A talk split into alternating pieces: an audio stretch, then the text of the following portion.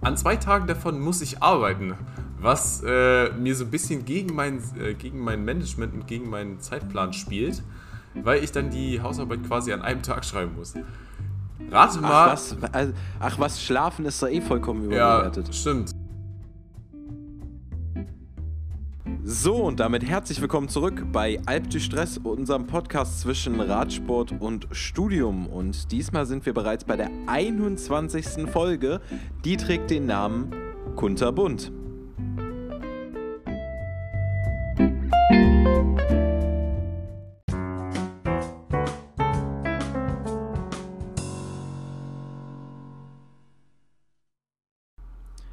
Kunterbunt ist mal wieder eins unserer mittlerweile ja schon fast legendär gewordenen Wortspiele.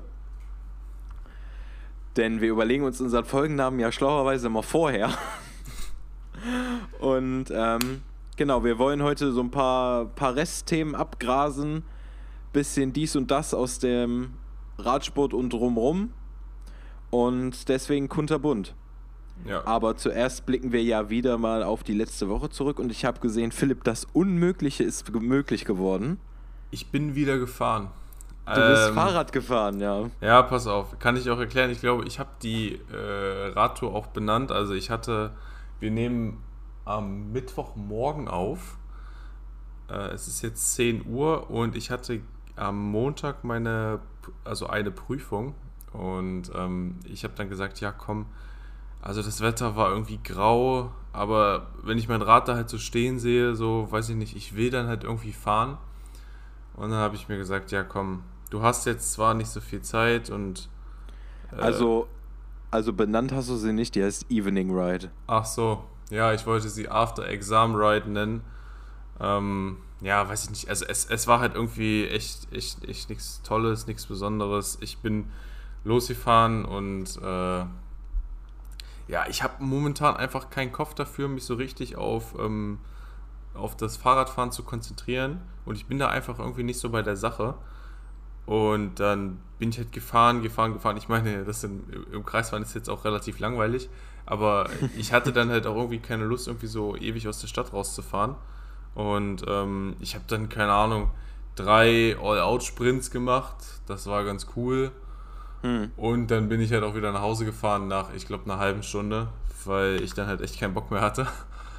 ähm, ja, also momentan ist da halt wirklich, äh, Der Ofen aus. der Ofen ist aus. Ich habe da, wie gesagt, einfach nicht den Kopf für. Ich, ich bin auch irgendwie nicht in der Lage, mich da so richtig drauf zu konzentrieren und zu fokussieren. Deswegen, äh, ja, also ich Ja, mache ich, ich mach halt viel, viel Kraftsport, auch für die Beine und so ähm, relativ viel. Aber ja, mal schauen.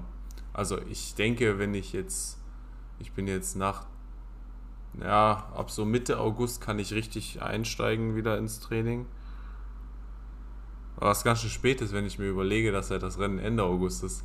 Nee, also. Könnte man, könnte man so sagen, ja. Vor allen Dingen, wenn man sagt, dass man eigentlich so spätestens eine Woche vorher nicht mehr große Trainingseinheiten fahren soll.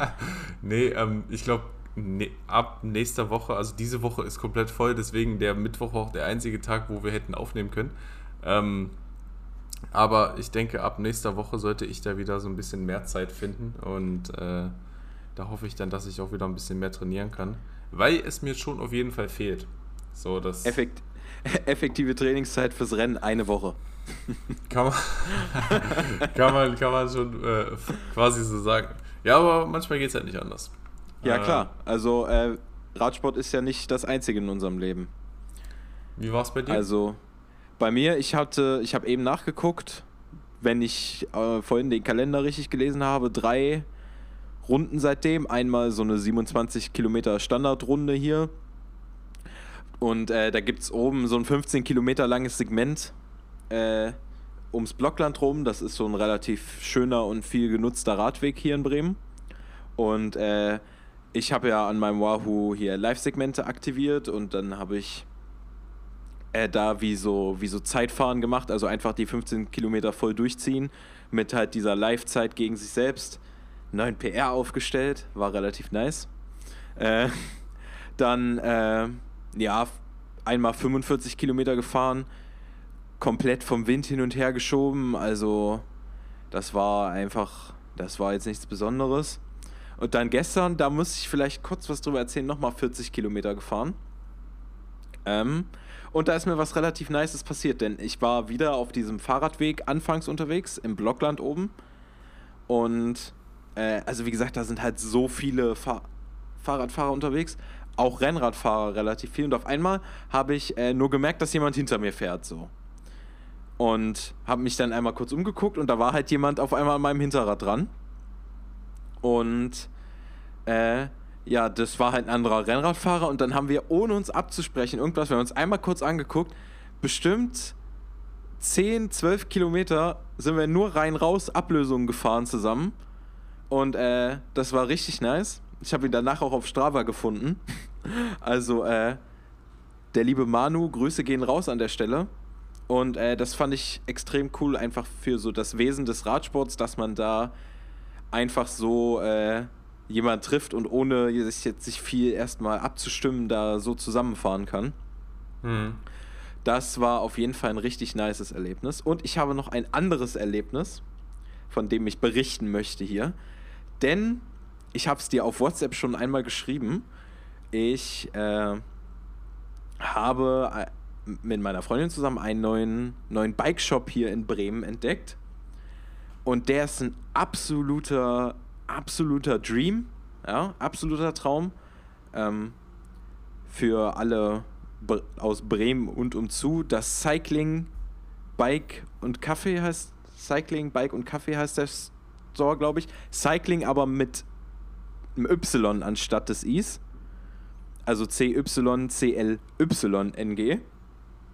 Und mega toller Laden, also haben richtig viele Räder vor Ort aller Arten, aber auch gute Rennräder, was ja gerade bei, bei Fahrradläden, die mehr so für die breite Masse ausgelegt sind, äh, oft doch zu kurz kommt. Mega die tolle Atmosphäre, haben, wie der Name schon sagt, einen Kaffee mit in dem Shop drinne.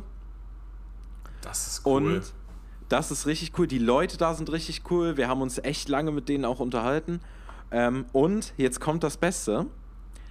Dieses Café veranstaltet jeden Donnerstag eine, eine Gruppenfahrt.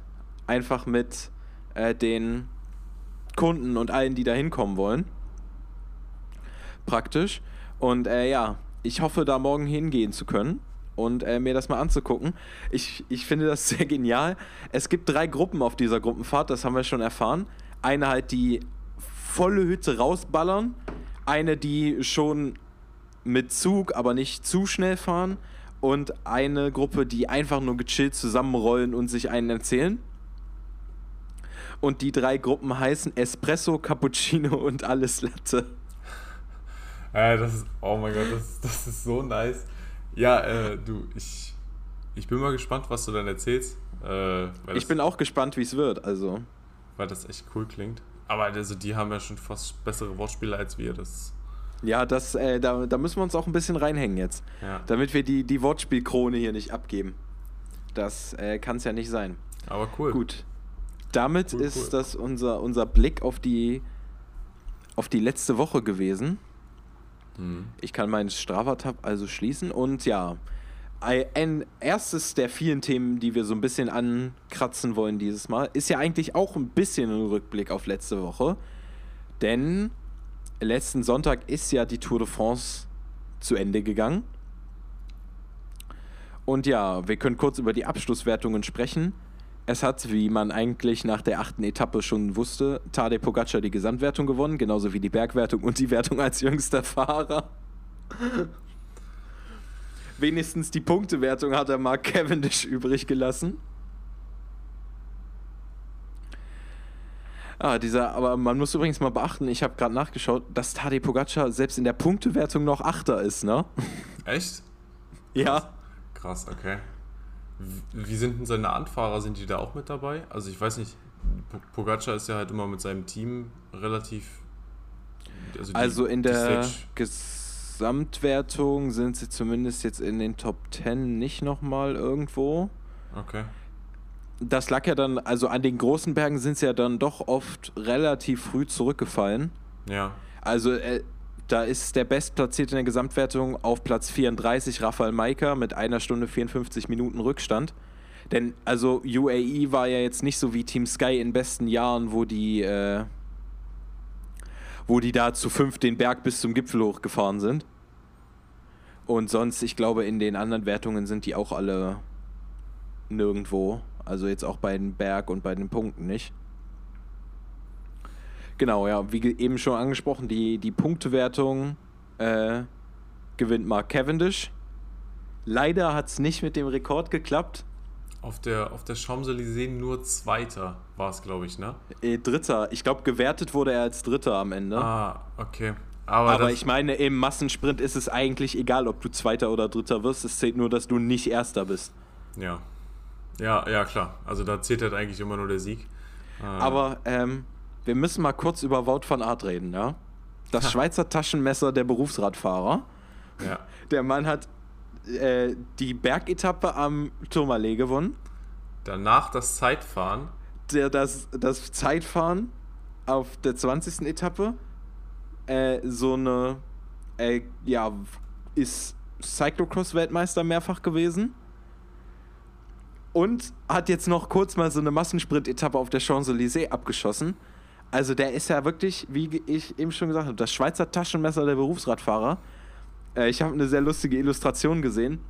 Ich glaube, ich weiß, Da was hatte- du meinst, ja. Da hatte jemand so einen Drehschalter. Achso, nee, dann. So, äh, das war äh, Wout van Aert, so, äh, da stand dann so Wout van Aert Set Mode und dann gab's Cyclocross, TT, Mountains, äh, Sprint. Ich habe nur so ein, äh, so ein Bild gesehen, wo er halt mit seinem Teamkollegen oder äh, einem anderen äh, Ra Rennradfahrer geredet hat und dann stand halt nur drunter, äh, this is so much easier than Cyclocross.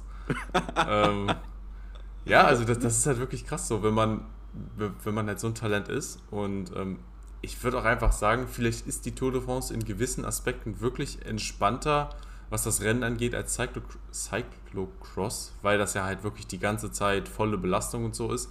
Und bei, äh, bei, bei so einer vor allem vielleicht auch flachen Stage hast du ja teilweise wirklich so, wenn du im Hauptfeld da mitrollen kannst oder hinter, hinter deinen Teammates. Aber unabhängig davon ist es halt wirklich, ja, ein, absolutes, äh, ein absoluter Alleskönner. Und er hat es dann halt noch ähm, auf der Champs-Élysées, auf der letzten Stage gezeigt, dass er halt auch in einem Massensprint äh, die Beine dafür hat. Ähm, ja, Hut Ja. ab. Also krass. der, ich glaube, auf der, auf der Bahn müsste er noch gewinnen, dann hätte er, glaube ich, bald alles voll. Also, Stimmt. also, also das fehlt noch. Nee, aber klar, das ist, glaube ich, einfach, ich würd- würde nicht sagen, dass eins von beiden schwerer ist, es ist einfach eine komplett andere Belastung im Cyclocross. Ja, Die Rennen so. sind viel kürzer, dafür viel intensiver. Aber ich kann mir gerade vorstellen, dass zum Beispiel da diese, diese Sprintfähigkeit, diese Schnellkräftigkeit herkommt. Weil die ja oft so diese kurzen, übelst steilen Anstiege haben und sowas. Und Mathieu Van der Poel, der ja auch vom Cyclocross kommt, ist ja auch ein exzellenter Sprinter. Also äh, kann ich mir vorstellen, dass das vielleicht zusammenhängt, dass man, wenn man von da kommt, äh, doch relativ, relativ sprintstark ist. Soll ja mit Mountainbikern genauso sein. Ja, Peter Sagan hat ja auch auf dem Mountainbike angefangen. Ja. Da habe ich mal Also- bei, einem, bei, bei so einem GCN-Video gesehen, da haben die halt so einen Vergleich gemacht. Ähm, also halt einen Vergleich der, der Kraftübertragung aufs Bike und da haben die halt so einen Mountainbike-Fahrer mal auf ein Rennrad gesetzt und dann ist der da die Anstiege hochgeknallt. Also das, da hat er so, so viele Leute stehen lassen. Aber klar, Mhm. also wie gesagt, Ja, also es lohnt sich auf jeden Fall, wenn man die Möglichkeit hat, auch mal in andere Radfahrdisziplinen reinzuschnuppern. Wie wir daraus lernen. Ja, bei, bei, bei so einem Mountainbike oder bei so einem äh, wie ist das, Gravelbike, da trittst du ja, wenn du, wenn du einen Antritt machst, da, da ist das Tretlager ja dann auch aus Gummi gefühlt, wenn du da mal so einen richtigen Antritt reinsetzt. Na, ich meine, im Mountainbike, dann verlierst du ja immer noch an Federung und Co. Ja, ja, also das, da gehen die Kräfte halt so flöten. Und wenn man dann trotzdem noch so abliefern kann, dann wie gesagt, wie wird das dann, äh, wenn, man, wenn man sich auf ein Rennrad setzt und man sieht ja, Ja. das, die Folgen davon. Aber krass, Richtig. vielleicht ist das auch so ein kleiner äh, Train, so ein kleines Trainingssecret. Ja, wer weiß. Wer weiß. Halb du Stress hier wieder an der, an der vordersten Front der, der Trainings, ähm, der Trainingsentwicklung. Trainingsanalyse und Trainingsentwicklung, ja. Ja, worüber kann man noch reden? Also das ist jetzt äh, vielleicht... Ähm, ja, was wir noch sagen könnten, ein, ein Gerücht, das wir in der letzten Folge schon angesprochen hatten, hat sich tatsächlich bewahrheitet. Denn André Greipel über die Dokumentation, über die wir schon geredet haben, ähm, und wir hatten ja da schon gesprochen, äh, darüber, dass es er vielleicht nach dieser Saison zurücktritt. Man wusste es aber noch nicht so richtig. Und jetzt in der vergangenen Woche, er hat es tatsächlich offiziell gemacht mit einem Video, was er auf seinen sozialen Medien veröffentlicht hat, in dem er sagt, was es für eine tolle Tour war und dass es eben seine letzte Saison als Profi-Radfahrer ist. Also André Greipel, einer der wirklich großen Namen im deutschen Radsport, beendet tatsächlich äh, seine Karriere. Ja, also wie gesagt, wir haben ja letztes Mal schon angesprochen, dass es da eine sehr schöne Dokumentation gibt ähm, von der Sportschau auf YouTube.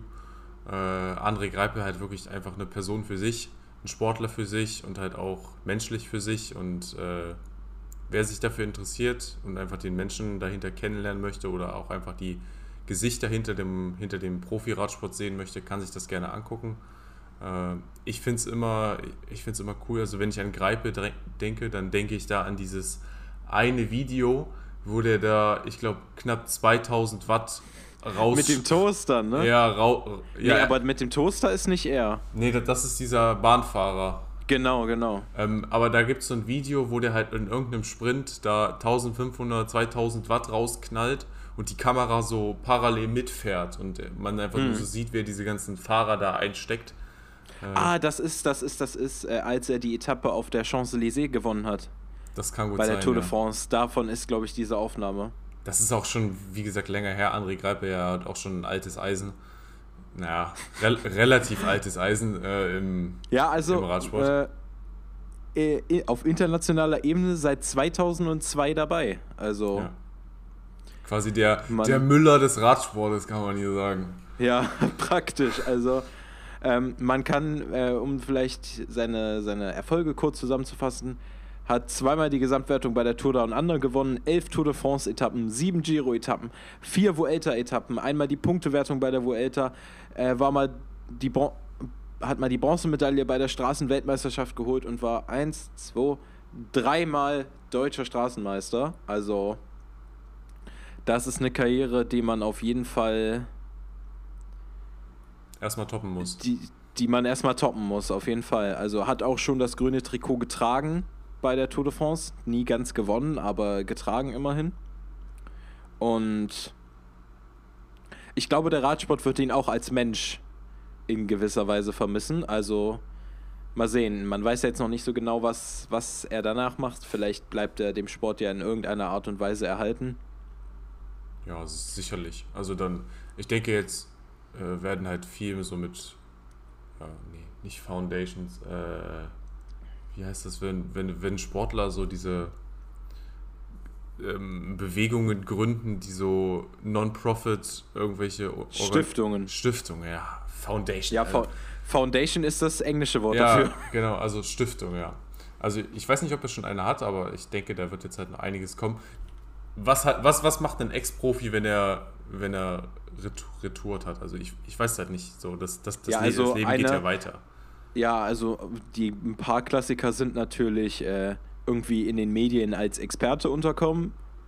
Oh, dann. Das wäre das wär cool, vielleicht wird er ein Kommentator äh, oder so. ja, ich weiß nicht, da hat er, glaube ich, schlechte Karten, weil da hat sich ja gerade erst jetzt vor ein, zwei Jahren Jens Vogt neu etabliert, bei Eurosport zumindest. Und äh, der wird da, glaube ich, noch eine Weile bleiben. Also da ist er vielleicht ein paar Jahre zu spät, aber ansonsten noch äh, was man sehr oft erlebt, ist, dass die dann sportlicher Leiter bei irgendeiner Mannschaft werden und dann eben aus dem Teamwagen die Rennen begleiten. Manche gehen auch, also gehen nach Hause, übertrieben gesagt, und machen da irgendwas. Ähm, Gerade bei den jetzt, sage ich mal, der vorletzten Generation von Profis habe ich es öfter gehört, dass sie dann einfach in ihrer Heimatstadt einen, einen Radladen äh, betreuen André Greipel hat übrigens eine abgeschlossene Ausbildung zum Bürokaufmann. Also.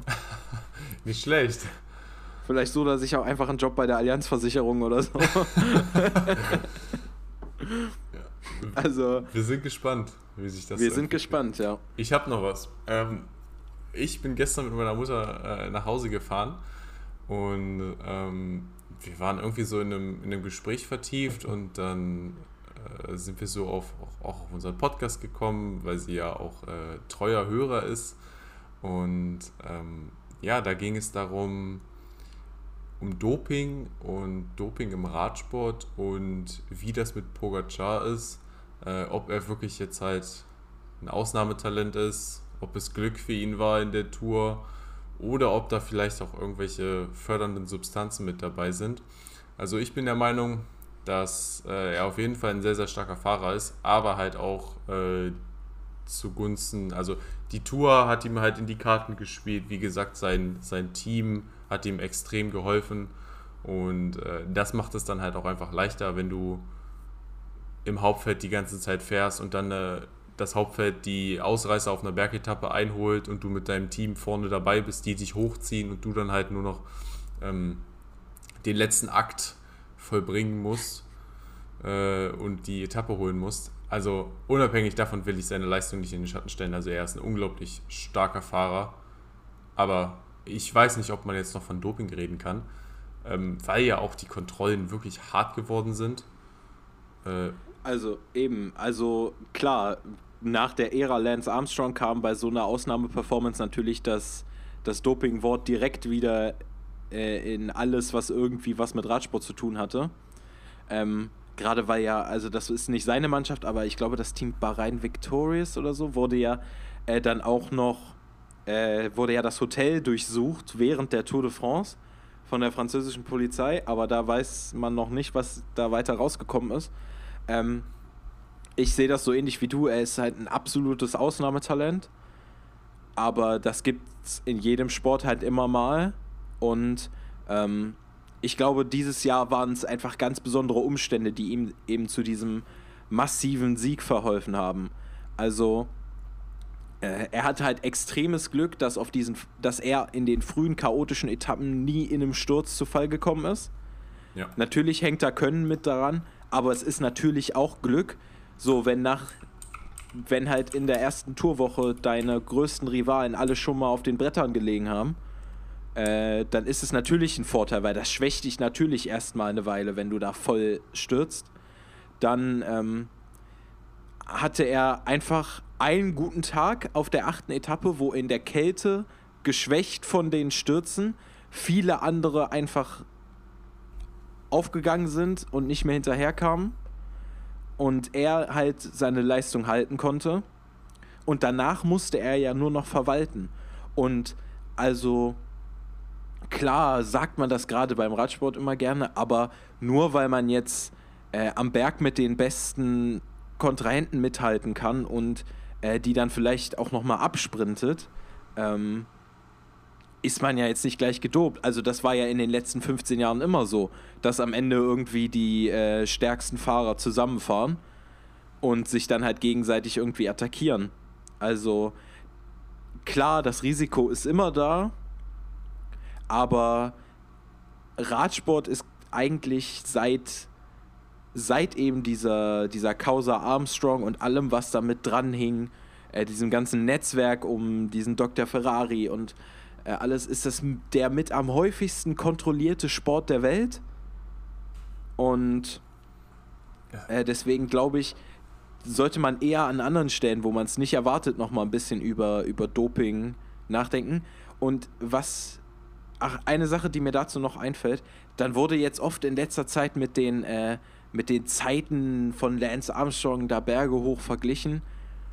Aber man muss sich ja auch mal äh, vor Augen führen, dass Lance Armstrong da irgendwie in den frühen 2000ern hochgefahren ist. Und wir jetzt das Jahr 2021 haben. Die Räder sind leichter, die sind effizienter. Es gibt die, der Sport hat viel mehr Wissen, was Ernährung angeht, was Training angeht, Erholung angeht. Also heute wird ja jeder Fitzel irgendwie überwacht. Mittlerweile gibt es irgendwelche Armbänder, die tracken, ob du auch richtig schläfst. Und du kannst irgendwelche Teile auf den Arm kleben, die dir live deinen Glucose- und Glykogenstand im Blut sagen können. Also klar kommt man irgendwann wieder auf dieses Leistungslevel einfach mit den anderen äh, Improvements. Man muss ja nur mal die Räder vergleichen. Also wenn du siehst, womit die Profis, was damals Top of the Line war, da die Berge hochgefahren sind, das sind ja aus heutiger Sicht alles absolute Hüppen. Ja. Ja. Also.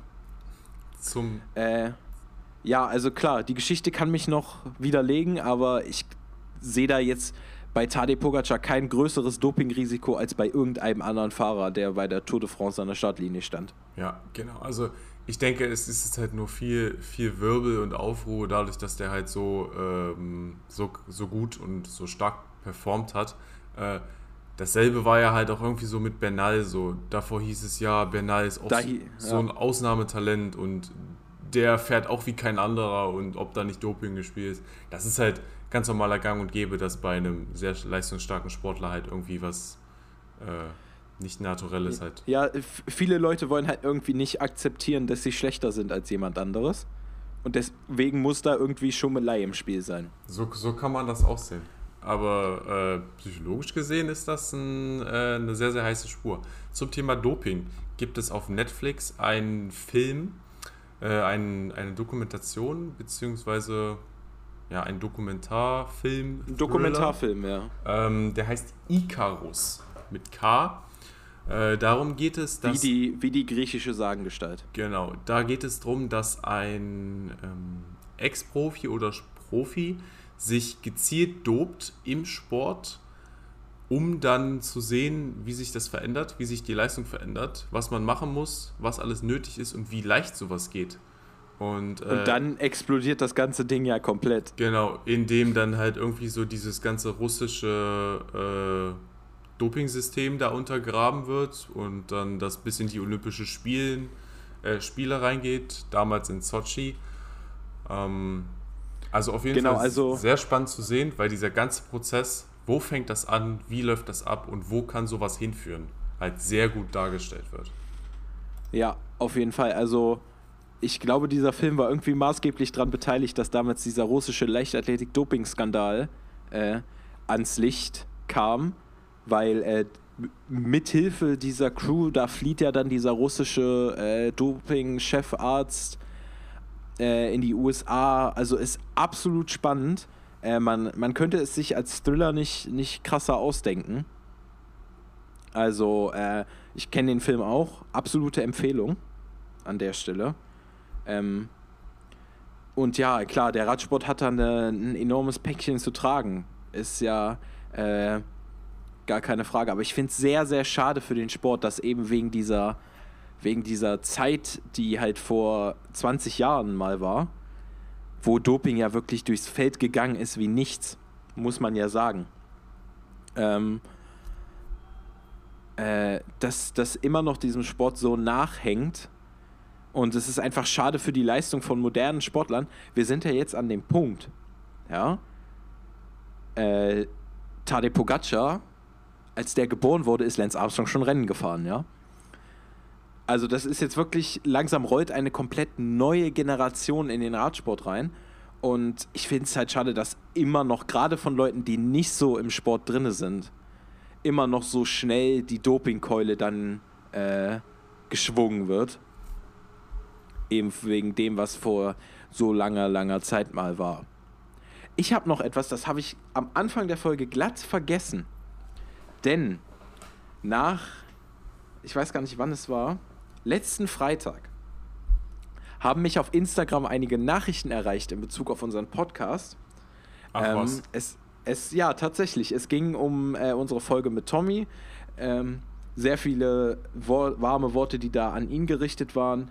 Äh, die habe ich dann auch direkt mal an ihn weitergeleitet. Das muss ich jetzt hier auch nicht weiter äh, ausbreiten. Ähm, aber es war noch eine Frage dabei, weshalb ich gleich schon mal nochmal meine Strava-Seite öffne und dir empfehle, das auch zu tun. Denn Jawohl. diese Person wollte von uns wissen, wie viele Kilometer wir schon Rad gefahren sind. Insgesamt oder dieses Jahr? Äh, wir können ja einfach über beides kurz sprechen. Jawohl. Ähm, ich kann ja schon mal anfangen. Wenn ich nur das Jahr 2021 betrachte, habe ich, also wir sprechen jetzt natürlich erstmal nur über Rennradfahren, was wir irgendwie datenmäßig erfassen. Das ist bei mir eigentlich jedes Rennradfahren, was da irgendwie erfasst ist. Mhm. Aber also über alles andere können wir ja gleich nochmal sp sprechen. Ich habe dieses Jahr schon zurückgelegt 1825,9 Kilometer. Und insgesamt, seit ich Rennrad fahre, 8793,3 Kilometer. Also bei mir sind es dieses Jahr 1926 Kilometer in insgesamt 71 Stunden. Ähm, und insgesamt sind es 6611. Genau. Also bei mir sind es 72 Stunden, ein bisschen mehr dieses Jahr. Wie viel Höhenmeter hast du dieses Jahr schon? Das ist eigentlich lächerlich. Also 7000, ach nee, 4800 gerundet. Ja, bei mir sind es, daran merkt man, dass ich in Bremen lebe, nur 3400. Aber das muss ich mir vorstellen, also auf knapp äh, 2000 Kilometer so wenig, das ist wirklich, äh, wirklich krass. Ja, ist, ist krass. Also das sind unsere Statistiken zum Rennradfahren. Ähm, jetzt ist natürlich noch die Frage, da rechnet man ja jetzt alles nicht mit rein, was man sonst so macht. Also wenn man mal zum Bäcker, zur Uni oder früher noch zur Schule fährt. Aber ich glaube, wenn ich das alles damit reinzähle, dann kommen da Zahlen raus, die äh, sind astronomisch. Wobei, also, also, wenn ich mich auf ein Rennrad setze, dann nur, um halt auch einen Workout zu fahren. Also ich, ich bin jetzt nicht so einer, das ist was ganz anderes als bei dir, der mit dem Rad durch die Stadt fährt, um irgendwelche Wege zu erledigen. Erstens, weil. Ja, aber das mache ich mit dem Rennrad ja auch nicht. Da genau, habe ich ein aber, Stadtrad für. Also, jetzt ganz, ganz überspielt, fährst du ja mit einem anderen Fahrrad auch noch Fahrrad. Weißt du? Ja. Aber das ist ja ein ganz anderer Zweck. Klar. Richtig. Aber wenn man so über den Daumen peilt, wie, wie viel bist du da gefahren? Das sind ja. Sowas läppert sich ja. Das ist bestimmt auch ein, 200 Kilometer. Ja, ich, also da kommt einiges zusammen, weil ich glaube, gerade so innerstädtisch unterschätzt man die Distanzen auch enorm. Also Bremen ist halt eine unfassbar fahrradfreundliche Stadt. Also wir haben übrigens äh, den dritthöchsten Radverkehrsanteil in ganz Europa. Und deswegen, ja, da kommen bestimmt einige hundert Kilometer zusammen, die sich über die Zeit so zusammenleppern. Man muss ja auch immer mal irgendwo hin, so wenn man irgendwas irgendwo abgeben will oder sowas. So, also ich, ich sehe es zum Beispiel nicht ein, innerhalb dieser Stadt Porto für Briefe zu bezahlen, wenn ich irgendwas irgendwo hinschicken muss. Das, das ist mir. Na, ich zahle doch nicht der Post mittlerweile irgendwie 82 Cent oder sowas, ja, damit die einen Brief hier äh, innerhalb der Stadt irgendwo hinschieben. Weißt du? Da kann ich schon mit dem Fahrrad hinfahren. Theoretisch, ja. Also, das habe ich jetzt auch schon, habe ich auch öfter schon gemacht, wenn ich jetzt bei äh, meinen Arbeitgebern oder beim BAföG-Amt oder irgendwo äh, irgendwelche Dokumente abgeben muss, dann fahre ich halt mit dem Fahrrad da kurz hin. Weil, also, Briefporto kannst du dir ja bald nicht mehr leisten, so schnell wie das steigt. Das sind wie die Eispreise. Was du, was du ja, teilweise genau. für Eiskugeln zahlen musst, das ist auch, äh, auch crazy. Ich weiß noch, damals in der Grundschule hatten wir immer so einen Eiswagen, der gekommen ist. Oder ich denke, jeder, jeder wird so einen Eiswagen kennen, den er immer so gebimmelt hat. Und dann, Klar. Und dann bist du da als kleiner Bursche hingeflitzt. Und da gab es dann für 50 Cent eine Kugel Eis. Das musst du dir vorstellen. Ich weiß gar nicht, was du, was du heute dafür bezahlen musst. Ja, ja also ich glaube, unter einem Euro kriegst du sie kaum noch. Ja. Ja, ich meine, wenn ich von wenn ich jetzt daran denke, an die Geschichten von früher, die meine Eltern teilweise erzählen, da hast du äh, zu D-Mark-Zeiten noch äh, 10 Pfennig für die Kugel Eis bezahlt. Hm. Also, ja, es, ist, äh, es gibt da schon, äh, wenn man jetzt Ökonomie studieren würde oder BWL zumindest, dann könnte man da wahrscheinlich auch ganz viele volkswirtschaftliche Entwicklungen dran ablesen. Ähm, ich kann es nicht. Ich könnte, ich könnte einen Experten Experten dazu holen. Weil äh, meine, meine Freundin studiert BWL und äh, Soziologie. Aber ah. die ist gerade auch voll in der Prüfungsphase und ich glaube, wenn ich jetzt an, an, wenn ich jetzt damit ankomme, ja, kannst du mir, äh, kannst du mir das mal wissenschaftlich belegen? Ich glaube dann. dann schläfst du auf der Couch. Ja, kann, kann man so sagen. Aber, äh, nee, aber ähm, Ja, das würde, würde glaube ich, auch nicht mehr ganz zum Inhalt dieses Podcasts passen, wenn wir jetzt über die ökonomischen Entwicklungen anhand von Eiskugelpreisen sprechen. ja, aber so, so, kann man sich, äh, so kann man sich verquatschen und so kann man noch ein Gespräch leiten. Äh, beziehungsweise ja. ähm, in die falsche Richtung leiten. Genau. Also nochmal äh, zu den Instagram-Nachrichten. Vielen Dank, da war auch ein bisschen Feedback mit dabei. Tausend Dank dafür. Ähm, da war noch eine zweite Frage drin, aber da haben wir noch so ein bisschen was in Arbeit, deswegen möchte ich die noch nicht erwähnen und auch noch nicht beantworten. Das machen wir dann in ähm, der nächsten Folge. Na, noch nicht in der nächsten Folge, oh. glaube ich. Das ist. Ist das noch die, das, das kommende Projekt quasi? Oder was? Nee, äh, das ist, das ist, äh, da geht es um eine Frage, die ich gerne in dem Gespräch mit äh, einem Gast, den wir vielleicht bald haben, wenn das alles klappt, ähm, okay. nochmal äh, besprechen können. Cool, Deswegen ja. möchte ich da äh, bis jetzt Stillschweigen darüber bewahren. Ja. Aber auf jeden Fall liebe Grüße an die Person, die mir da geschrieben hat. Äh, und danke. Also ihr könnt uns natürlich auch immer äh, Fragen stellen, egal zu welchem Thema, muss auch gar nichts damit zu tun haben, über was wir in der aktuellen Folge reden. Ähm, aber dazu mehr bei meinem Gedicht am Ende der Folge. genau. Ähm, ja, wenn wir hier gerade schon unsere Gastbeiträge äh, äh, ansprechen, ähm, wer Hermine auf Insta verfolgt, ja, auf ihrem äh, kleinen Reisetagebuch, was sie dort, dort macht, hat gesehen, dass sie, glaube ich, in, in Stuttgart oder so ist mit einer anderen Radreisenden.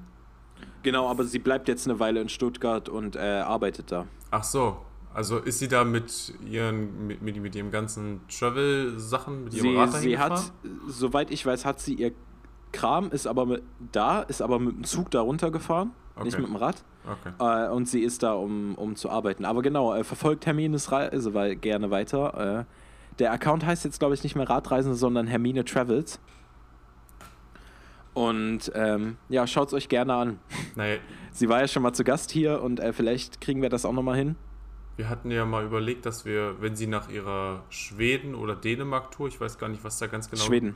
Ja, genau, nach ihrer Schweden-Tour, wenn sie da wieder zurückkommt, äh, dass wir da nochmal irgendwie so einen kleinen Erfahrungsbericht, Erfahr genau. Ja, genau, so einen Erfahrungsbericht hören. Ähm, und verfolgt auch auf jeden Fall Tommy. Also ich habe halt auch äh, nur so auf seinen Bildern gesehen. Er kriegt da auch super viel Feedback und sowas hilft ungemein, wenn man auf jeden Fall, wenn man Leute hat, die hinter einem stehen und äh, einen dort supporten und es sind wirklich diese kleinen Dinge, die dann diesen Weg für ihn ebnen.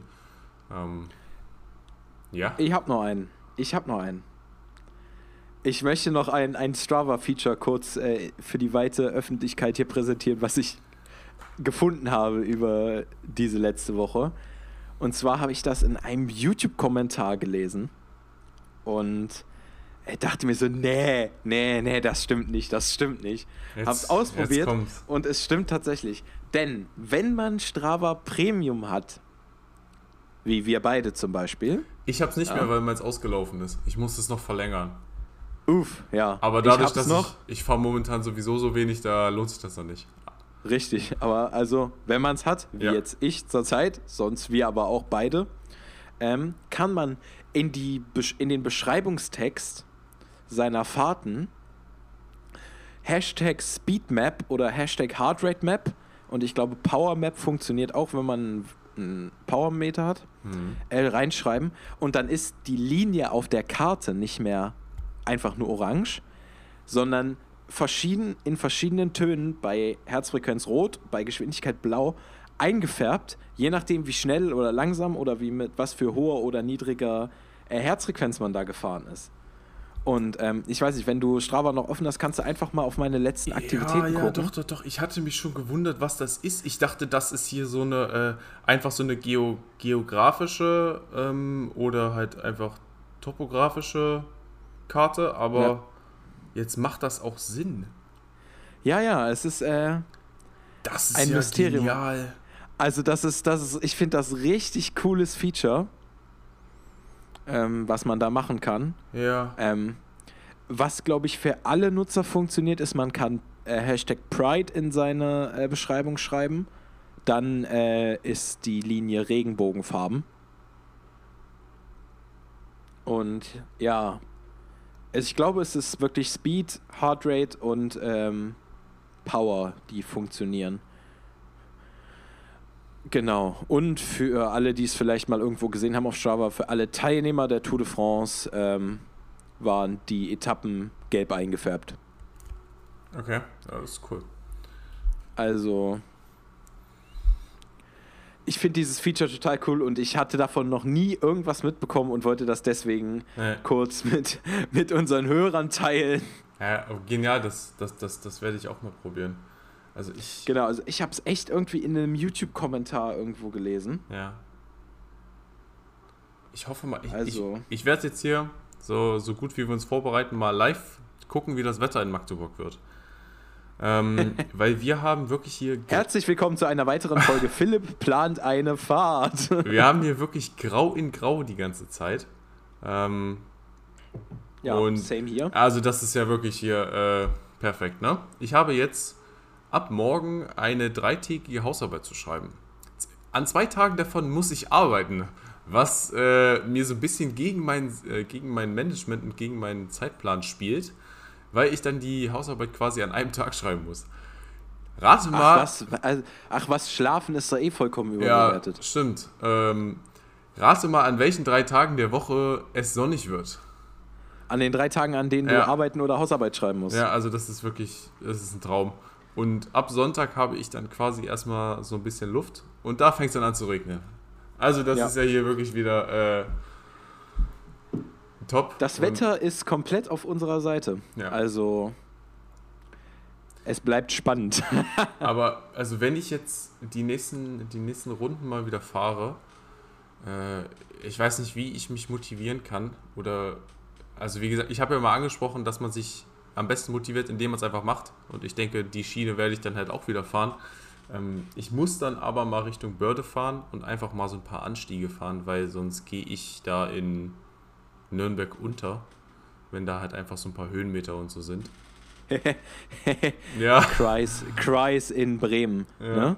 Also für alle, die die topografische Karte Deutschlands gerade nicht äh, im Hinterkopf haben, rund um Bremen gibt es einfach keine Anstiege. Also ich kenne zwei und die sind beide so 200 Meter lang mit fünf Höhenmetern.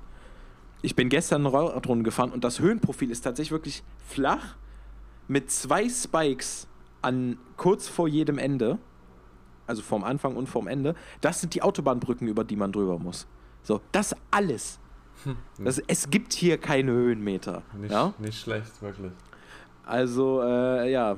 Ich hatte den Tag gesehen, ähm, es gibt hier ja so ein kleines, also was heißt kleines, also das ist schon, das entwickelt sich gerade, es gibt hier ein Amateurteam, ähm, wo ich auch schon gefragt wurde, ob ich halt da, da mit drin sein möchte und halt irgendwie Fotograf dafür machen, machen möchte. Äh, Das hat sich bis jetzt leider aber noch nicht irgendwie ergeben. Und die hatten den Tag eine Tour, da sind die von hier bis zum Hü und zurückgefahren. Ähm, Hm. Und die sind auch bei der Sachsen-Tour mitgefahren, glaube ich, oder Erzgebirgstour. Äh, also echt super, super cool. Da fährst du dann auch eine Etappe über den Sachsenring und so. Hm. Also ich denke, dass die haben da auf jeden Fall einen vollen Racekalender und cool, dass sowas jetzt auch wieder funktioniert. Ähm, Auf jeden Fall. ich weiß gar nicht, wie das dann mit den, äh, ja, so mit den ganzen Corona-Sachen und so ablaufen wird in Nürnberg. Also wir hätten ja eigentlich quasi alle Privilegien, weil wir beide dann durchgeimpft sind. Richtig. So, ich weiß aber Wir- nicht, wie das dann. Wir werden die, die Veranstaltungsregeln auf jeden Fall im Auge behalten. Ja, aber da, Ich denke mal, es ist halt, es ist halt wieder die, die Regel der 3Gs. Entweder du bist geimpft, genesen oder du musst getestet sein. ja, wahrscheinlich. Aber so ist es ja jetzt eigentlich überall, ne? Eben, also es ist ja bei den meisten Sachen mittlerweile so. Und es ist ja Freiluft und so, also mal schauen. Vielleicht wird ja der Start anders ablaufen. Hast du gesehen, es gibt eine neutralisierte Phase am Anfang? Sag bloß. Ja, Aber auf, der, au- auf dem Höhenprofil ist ein neutralisierter Abschnitt eingetragen. Aber das finde ich cool, weil der Start letztes Mal War, war ein bisschen chaotisch. Ja. Wenn da alle direkt lostrampeln, ist halt so viel Stress am Anfang. Ja, Und ich glaube, das werden die auch erkannt haben und deswegen diese neutralisierte Phase eingebaut haben. genau. Wie unsere, also, wie unsere Renntaktik wird, wie wir das Rennen angehen, da, da das gibt's bald. Das gibt es bald. Ja. Aber für heute würde ich sagen, ist es Zeit, sich mal wieder zu verabschieden. Genau. Denn auf der Uhr stehen schon wieder 45 Minuten. Und ja, es war wieder eine schöne Folge, würde ich sagen. Und ähm, ich kann ja schon mal meine üblichen Informationen hier abliefern. ähm, äh, genau, wenn ihr uns irgendwas mitteilen wollt, egal ob es Feedback ist, euer liebstes Apfelkuchenrezept oder äh, irgendeine Frage, die ihr mal beantwortet haben wollt, egal ob es unsere Lieblingssocken sind oder äh, doch irgendwas, was mit Radsport zu tun hat, völlig egal. Wenn ihr uns irgendwas mitteilen wollt, schreibt uns eine Nachricht auf Instagram. Unsere Instagram-Namen dazu stehen in der Beschreibung der Folge, egal auf welcher Plattform ihr der Sache hier zuhört. Andernfalls könnt ihr uns auch noch eine Sprachnachricht hinterlassen. Da könnt ihr sozusagen selber Teil dieses Podcasts werden und wir können eure Frage praktisch direkt beantworten, fast als wärt ihr mit dabei. Ähm, wir würden uns auf jeden Fall freuen, egal welche Art von Feedback das ist. Auch wenn euch irgendwas nicht gefällt, bitte sagt es uns, denn auch nur so können wir uns verbessern. Und ja, sonst, soweit das Wetter es zulässt, wir haben ja gerade eben schon mal drüber gesprochen, hoffe ich, dass ihr auch in der nächsten Woche wieder das Wetter draußen ein bisschen genießen könnt, ein bisschen euch draußen bewegen könnt. Die nächste Folge Alpdistress gibt es wieder am Samstag um 12 Uhr, wie jede Woche. Und bis dahin, ich hoffe, es hat euch gefallen und ihr seid beim nächsten Mal wieder dabei. Und auf Wiedersehen. Macht's gut. Tschüss.